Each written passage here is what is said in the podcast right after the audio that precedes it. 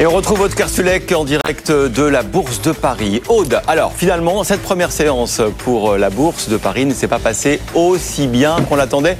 En tout cas, c'est mitigé. On sent qu'on cherche des, soutiens et des appuis. Hein.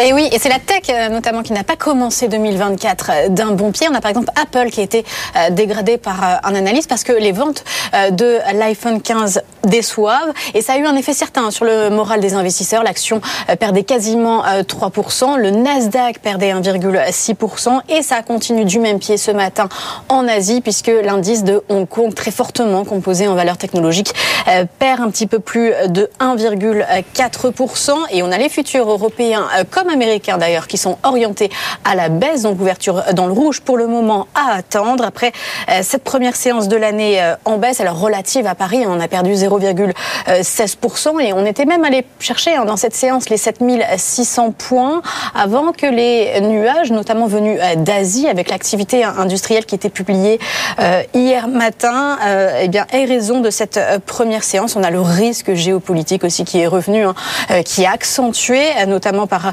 euh, cette intervention de l'armée euh, israélienne non loin de Beyrouth hein, pour euh, tuer le numéro 2 du, du Hamas. Donc risque d'escalade qui remet un peu de tension notamment sur le marché obligataire puisqu'on a atteint et même dépassé hein, les 4% sur le 10 ans américain juste avant la clôture du marché.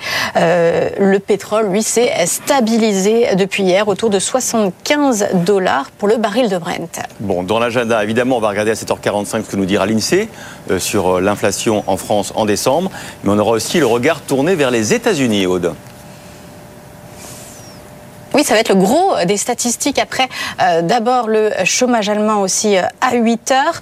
Euh, mais côté États-Unis, dès 16 heures, l'ISM manufacturier, donc autre institut, hein, à rendre un avis sur l'état du secteur industriel américain. On a aussi le rapport Jolts qui est la première des publications de l'emploi américain. Donc là, c'est sur les ouvertures de postes dans le privé. Et puis, surtout, c'est jour de minute de la fête. Donc le compte rendu de la dernière réunion de politique monétaire Hein, du 13 décembre où l'on en saura davantage sur ce que se sont dit les euh, gouverneurs sur les baisses de taux.